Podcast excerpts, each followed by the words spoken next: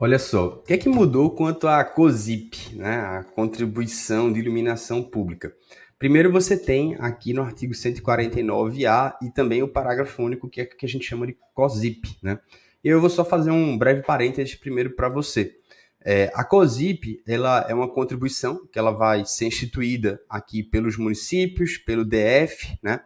É, e basicamente é, a COSIP, uma grande pegadinha que todo mundo esquece, é que são aplicáveis à COSIP todas as limitações constitucionais gerais ao poder de tributar.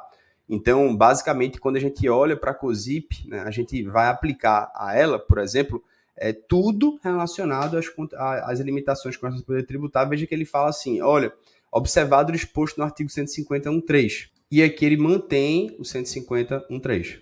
Então, basicamente, a COSIP ela foi criada para custear o serviço de iluminação pública. Né?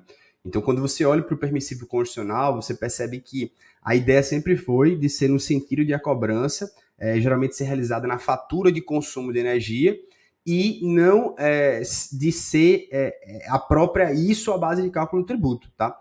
Só que o STF ele foi autorizando que o município tome por base de cálculo da contribuição o próprio custo do serviço municipal de iluminação pública e rateasse isso entre os contribuintes que consomem energia elétrica.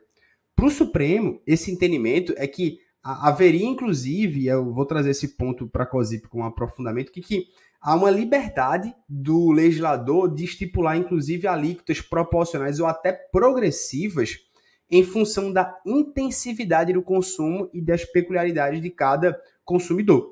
O que é que a gente tem como COSIP é que a gente tem que ter uma arrecadação vinculada, ou seja, a gente arrecada e o que a gente arrecada é para custear totalmente o serviço de iluminação pública. Isso sempre foi um entendimento tradicional. Qualquer espécie de predestinação era tido como de maneira ilícita. Só que aí o Supremo vem em 2020, julga esse recurso extraordinário 666-404 e tira algumas conclusões interessantes em dizer é constitucional você aplicar dos recursos arrecadados por meio da COSIP na expansão e no aprimoramento da rede. Professor, ainda não estou entendendo quanto à COSIP. Veja, a COSIP, é, para você criar ela, basta uma lei ordinária municipal, tá? Então, a gente é, não é necessário você atender a um critério de lei complementar não necessita de lei complementar nacional, tá? Só que esse julgamento do Supremo, ele muda um pouco o parâmetro, ele influencia a reforma tributária. Ou seja, nesse entendimento do recurso extraordinário, segundo o Supremo, você poderia é, usar o valor para expansão e aprimoramento da rede de iluminação pública. O Supremo entendeu que o Constituinte, né, a Constituição Federal, ela não pretendeu limitar o custeio do serviço de iluminação pública para apenas as despesas de execução e também de manutenção da rede de iluminação pública. Pelo contrário, ele entende que houve uma margem para que o legislador municipal pudesse instituir essa contribuição de acordo com a necessidade e de acordo com o interesse local. Isso tem previsão no artigo 30 como interesse local, ou seja, cada município pode dispor como quiser. E a iluminação pública, ela é indispensável tanto à segurança quanto ao bem-estar da população local. Portanto, se você limita a destinação dos recursos arrecadados com essa COSIP é, apenas para as despesas de execução de fato da iluminação pública que você recebe, ou de fato para manter a iluminação pública que você já recebe, seria você restringir as fontes de recurso que o município teria para dispor de maneira adequada esse serviço público. Então, diante dessa complexidade e da dinâmica característica que é o serviço de iluminação pública, segundo o Supremo, seria legítimo que a contribuição destinada ao custeio inclua também despesas relativas à expansão da rede para atender às novas demandas que são oriundas do crescimento urbano, para que melhore também, para que se ajuste às necessidades da população local. Então, essa foi a definição trazida pelo Supremo. É óbvio que eu vou trabalhar com você um aprofundamento já, eu vou fazer aqui mesmo, sobre é, é, se a COSIP seria uma contribuição nos dizeres do Supremo. Mas perceba, quando a gente olha para a modificação, a gente percebe o seguinte, né? Ele fala, olha, você pode usar a COSIP agora para expansão, ou seja, ele está ratificando o entendimento do Supremo, e você pode usar a COSIP para melhoria do serviço de iluminação pública. Então, no fundo, no que tange a expansão e a melhoria, nós estamos ratificando o que o Supremo já pensava. Então, quanto à expansão e melhoria, o Supremo já pensava isso, já era o pensamento do Supremo quanto à expansão e quanto à melhoria. Agora, o que a gente tem de modificação aqui é quando ele fala: olha, agora você pode usar, e essa é a novidade, a COSIP para custear o sistema de monitoramento para segurança e preservação de logradouros públicos. E aí, nesse caso, né, os deputados e senadores da época do debate, quando ele traz essa expressão, ou seja, eu posso usar a COSIP, alargando, olha, não é só para execução e manutenção, que era o entendimento tradicional. Aí o Supremo evolui e diz, também é para expansão e para melhoria. E aí ele coloca também é para monitoramento de segurança pública e preservação de logradouros públicos. Em síntese, o que a Câmara dos Deputados e Senado legitimaram era que a gente pudesse usar a COSIP agora para instalar câmeras e para promover o que eles chamam de cidade inteligente. E aí, veja, cidade inteligente abre uma porteira para você fazer o que você quiser é, para, enfim, você criar aquelas luzes que acendem quando as pessoas estão, para criar sistema de monitoramento, enfim, de câmeras mesmo para segurança pública. Então você aumenta a COSIP de iluminação e cria um pezinho na segurança. Eu não vou justificar que isso foi com base no entendimento do Supremo totalmente, mas no inteiro teor do acórdão, o ministro Alexandre de Moraes, ele chega a citar justamente essas palavras. Ele fala: "Olha, a iluminação pública ela é indispensável tanto à segurança quanto ao bem-estar da população. Beleza, né?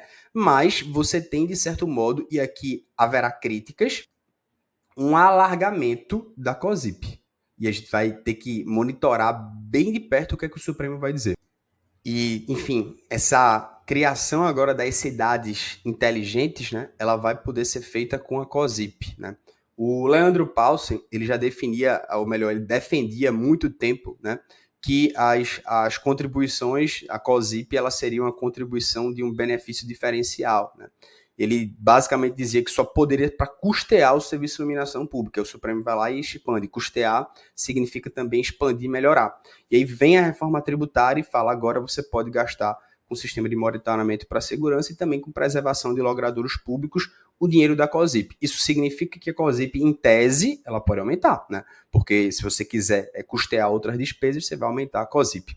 Em síntese, o sujeito passivo da COSIP, ela sempre foi, querido, os consumidores de energia elétrica, né? Isso foi definido aqui no Supremo quando ele é, trata algumas conclusões desse recurso extraordinário sobre a COSIP. A COSIP ela é criada justamente pela aquela ideia, né, de que é, substituir a taxa de iluminação pública. A taxa ela não poderia é, custear uma iluminação pública, já que a iluminação pública é um serviço geral. Né? Então, de certo modo, você cria a COSIP para substituir uma taxa que existia. O Supremo vai lá, né, fala, olha, é, a súmula vinculante 41 diz que serviço de iluminação pública não pode ser remunerado mediante taxa, né?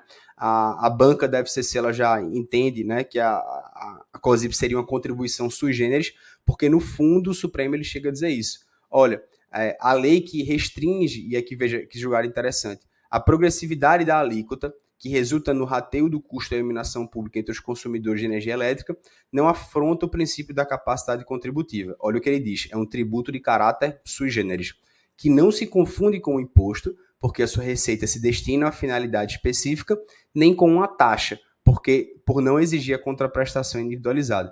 Não é um imposto, porque ele vai para uma destinação específica, custear a iluminação pública, abre parênteses, agora a gente tem a reforma tributária, e não é uma taxa, porque ele não exige que haja uma contraprestação individualizada de um serviço para cada um, já que é para custear a iluminação pública, em tese você não sabe o quanto cada um usufrui de iluminação pública. Então ele chama de tributo de caráter sui generis. Ele é chamado de COSIP, Contribuição de Iluminação Pública, mas no entendimento do Supremo sempre foi um tributo de caráter sui generis. Mas perceba, o Supremo ele permitiu que houvesse, é, de certo modo, uma progressividade das alíquotas. Então, uma lei que restringe os contribuintes da COSIP aos consumidores de energia elétrica não ofende o princípio da isonomia, já que há uma impossibilidade de você identificar quem são todos os beneficiários de iluminação pública.